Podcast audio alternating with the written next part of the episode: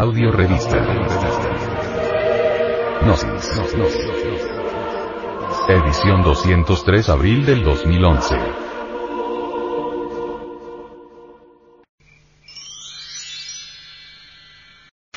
Audio Revista. Audio Revista.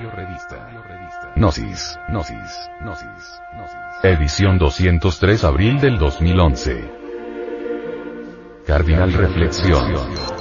Del por qué la gran mayoría de seres humanos no aceptan el sistema de unión sexual, macho-hembra, sin la eyaculación seminal, sin el orgasmo. En una cátedra de antropología gnóstica, el venerable maestro, Samael Aumbeor, nos enseñó. En la Lemuria existió el sistema de reproducción por Kriyasakti, esto es durante el Mesozoico, mucho antes de que la raza humana hubiera caído en la generación animal. Bien sabemos nosotros que esta raza cayó en la tercera parte del Eoceno o sea durante el Mioceno. Las gentes, los hombres verdaderos de la época mesozoica se reproducían ciertamente por Kriyasakti. El poder de la voluntad y de la inteligencia pero eran hombres y su sistema de reproducción no sería aceptado hoy en día por los animales intelectuales, porque el sistema de reproducción de los hombres verdaderos es el de Kriyasakti. Es un sistema sagrado que causaría risa y rechazo a los antropólogos materialistas, aún más, se sentirían ofendidos. Entonces el sexo se consideraba sagrado, jamás se eyaculaba el esperma sagrado el esperma era considerado como materia venerable. Cualquier zoospermo maduro se escapaba para ser fecunda una matriz y la raza humana poseía ingentes poderes, facultades extrasensoriales que le permitían conocer todas las maravillas del universo y del cosmos. Por eso se dice que vivía en estado paradisíaco. Pero cuando el hombre cayó en la generación animal, es decir, cuando comenzó a eyacular la entidad del semen, se precipitó la involución. Fue en realidad en la tercera parte del Eoceno cuando el hombre caído llegó a mezclarse hasta con las mismísimas bestias de la naturaleza. De allí nació el animal intelectual. Incuestionablemente, el animal intelectual no podría jamás aceptar el sistema de reproducción por Kriyasakti precisamente por su condición de animal. El sistema de Kriyasakti no es para los animales intelectuales, es para los hombres, son dos reinos distintos. Así que, en realidad, de verdad no debería sorprendernos que los animales intelectuales de la antropología materialista rechazaran el sistema de reproducción por Kriyasakti, y tienen hasta razón en rechazarlo, pues tal sistema no es para los animales intelectuales, repito, sino para los hombres. Sin embargo, como quiera que los gérmenes del hombre, a pesar de todo, están en nuestras glándulas endocrinas, es obvio que, si trabajamos con el sistema sexual del Kriyasakti, que es el de los hombres, podemos en realidad de verdad regenerar el cerebro y desarrollar dentro de la naturaleza fisiológica y biológica y psicosomática al hombre real, al hombre verdadero. Pero repito, esto no les gusta a los animales intelectuales. Nosotros, en la Gnosis, hemos difundido por todas partes los misterios del sexo.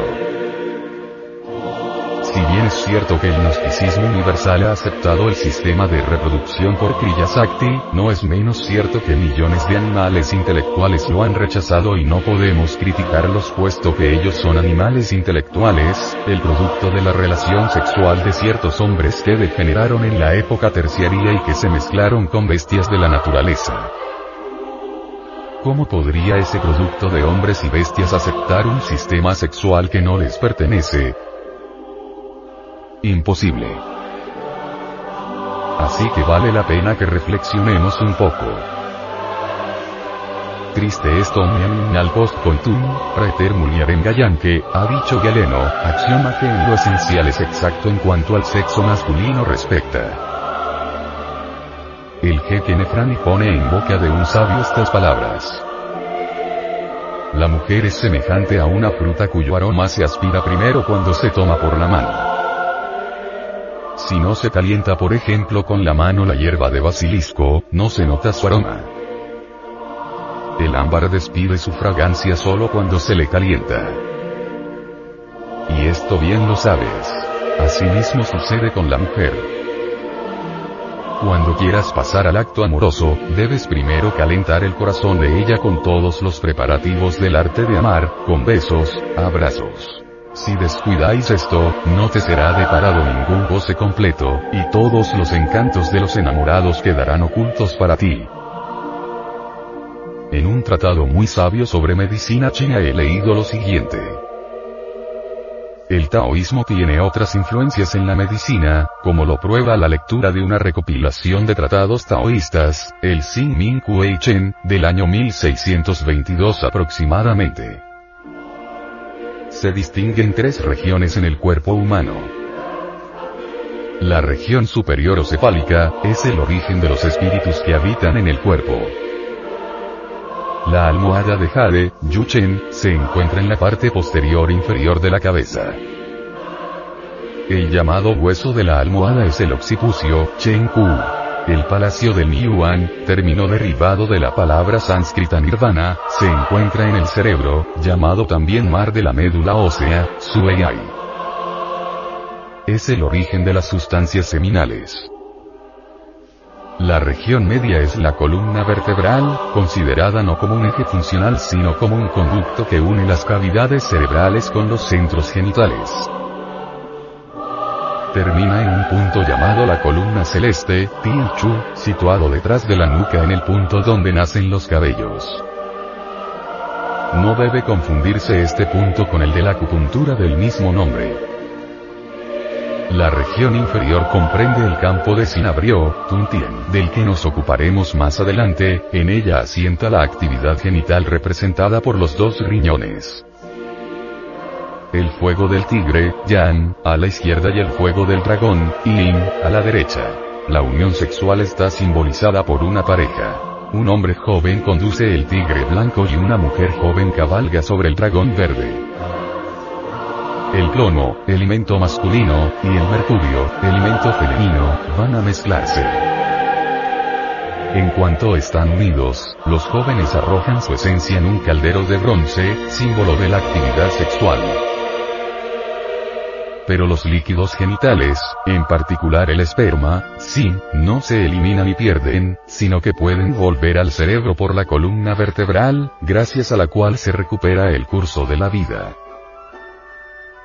La base de estas prácticas sexuales taoístas es el coitus reservatus, en el cual el esperma que ha bajado del encéfalo hasta la región prostática, pero que no ha sido eyaculado, vuelve a su origen, obviamente su energía. Es lo que se denomina ser volver la sustancia, Wan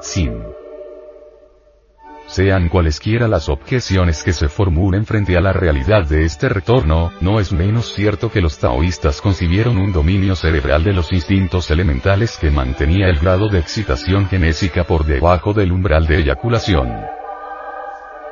Dieron al acto sexual un estilo nuevo y una finalidad distinta a la fecundación.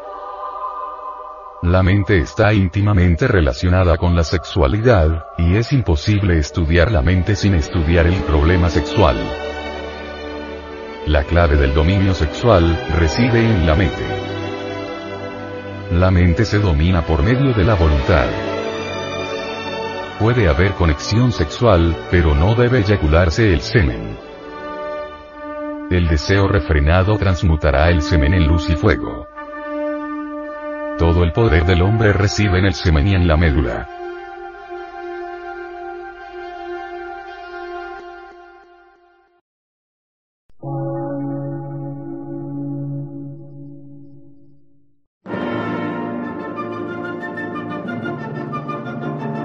Emisora, gnóstica, transmundial. Por una nueva civilización y una nueva cultura, sobre la faz de la Tierra.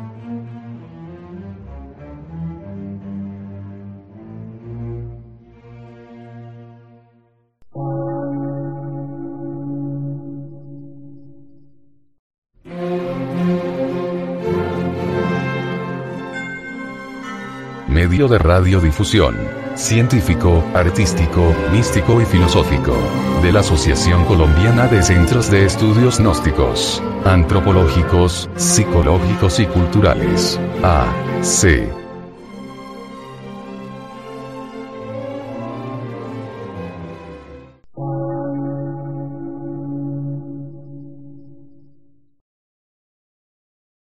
Lectura en movimiento. Difusión sin fronteras.